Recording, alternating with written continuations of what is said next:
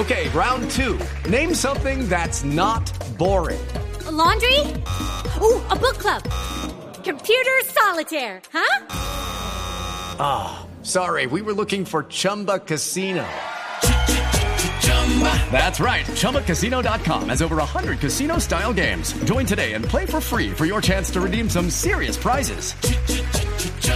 ChumbaCasino.com. No purchase necessary. Where prohibited by law. 18 plus terms and conditions apply. See website for details. Bueno, pero vamos a hablar de- del, en evento. Hubo, hubo un gran ganador y una gran decepción. Pero el tema va a hablar de Camilo Gallego, lo tenemos en línea. Cami, ¿cómo va? Buenas tardes. Buenas tardes, Javier. Un saludo para todos. ¿Cómo van por allá? Muy bien, afortunadamente. ¿Le decepcionó su equipo, el, el- el- el de Denver? Sí, sí, una gran decepción. Eh, la verdad no esperaba esa paliza. Fue una paliza, perder por 35 puntos, no se lo esperaba nadie. Además, ese Denver jugó su peor partido en los últimos 35 encuentros desde que llegó Peyton Manning. Nadie esperaba que fueran a anotar tan pocos puntos, ya que eran la ofensiva número uno, no solo esta temporada en la NFL, sino en la historia de la NFL. Rompieron todos los récords de puntos anotados, de touchdowns. Eh, es más, arrasaron a la mayoría de sus rivales ofensivamente, pero se enfrentaron contra la mejor defensiva que era Seattle y en este caso, y siempre la NFL siempre dicen que las defensivas ganan campeonatos y las ofensivas llenan estadios, y en este caso se cumplió. Sí. Eh, ¿y ¿Cuál fue la gran decepción individualmente hablando? Y sin duda Peyton Manning no jugó un gran partido, eh, pero siento que siento que el equipo desde entró muy nervioso desde la primera jugada. Ustedes si se acuerdan de la primera jugada, hay un error, una confusión entre la ofensiva de Denver, que el centro es el que pasa el balón al- a Manning, lanza el balón cuando Manning está haciendo un ajuste y, y el balón se va hacia atrás y, y empieza Denver perdiendo por dos puntos. Esa jugada se llama un safety, que es cuando el equipo rival lo taclea a uno en su propia zona de anotación. Entonces desde ahí como que empezó muy mal, pero no, en general el fútbol americano es un deporte, eh, obviamente es individual, pero es, es, muy gru- es muy grupal. Entonces, pues sin duda Manning decepcionó, pero en general Seattle jugó muy bien y arrasó a Denver como tal, como equipo. Le debo confesar que salí a las 116 eh, aquí en la ciudad de Bogotá a los restaurantes anoche y en todos los televisores estaba la gente. Sí, eh, la gente ya está pegada, Javier. Estaba emocionada. ¿Le puedo confesar algo también? Sí. Salí aquí, cogí un taxi y la gente estaba escuchando Blue Radio.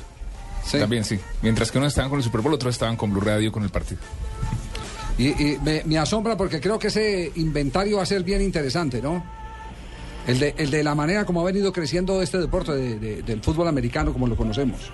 Sí, es impresionante el crecimiento que ha tenido a nivel de Latinoamérica. Pues la NFL ya empezó, parte, parte de su idea es expandirse a Europa y ya es- esta- estas últimas dos temporadas han jugado un partido por temporada en Londres y esta temporada que viene van a ampliar a tres partidos. Y en México es un, es un, es un, es un deporte con, con una gran afición. En Argentina también tienen afición, tienen ligas. Y pues qué bueno que en Colombia esté creciendo, porque en verdad es un deporte muy emocionante. Yo sé que no se conoce, es difícil, pero yo que lo, que lo veo hace por ahí unos 10 años, eh, en verdad es muy emocionante y ese es muy apasionante. Obviamente es, difícil compararlo con el fútbol, pero, pero qué bueno que la gente se esté interesando en este deporte.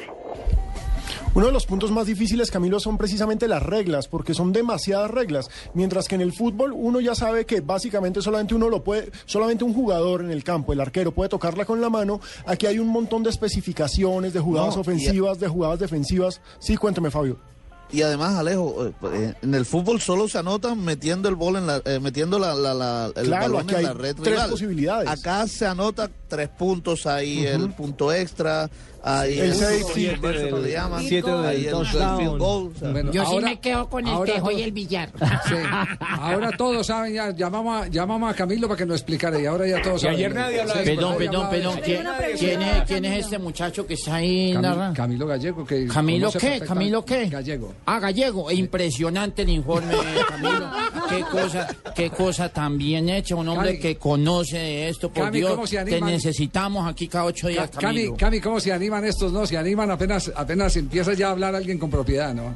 Eh, No, sí, sí, sí. Pero, pero está pegando, le digo que está pegando y le voy a decir, eh, recibí noticias de los franceses Impresionante. que quieren montar, porque este es un tema, este es un tema, ojo, un tema que tiene que ver mucho con la descarga de emociones, de violencia en los sectores populares. En Medellín ya han hecho eh, los franceses experimentos con este deporte de contacto.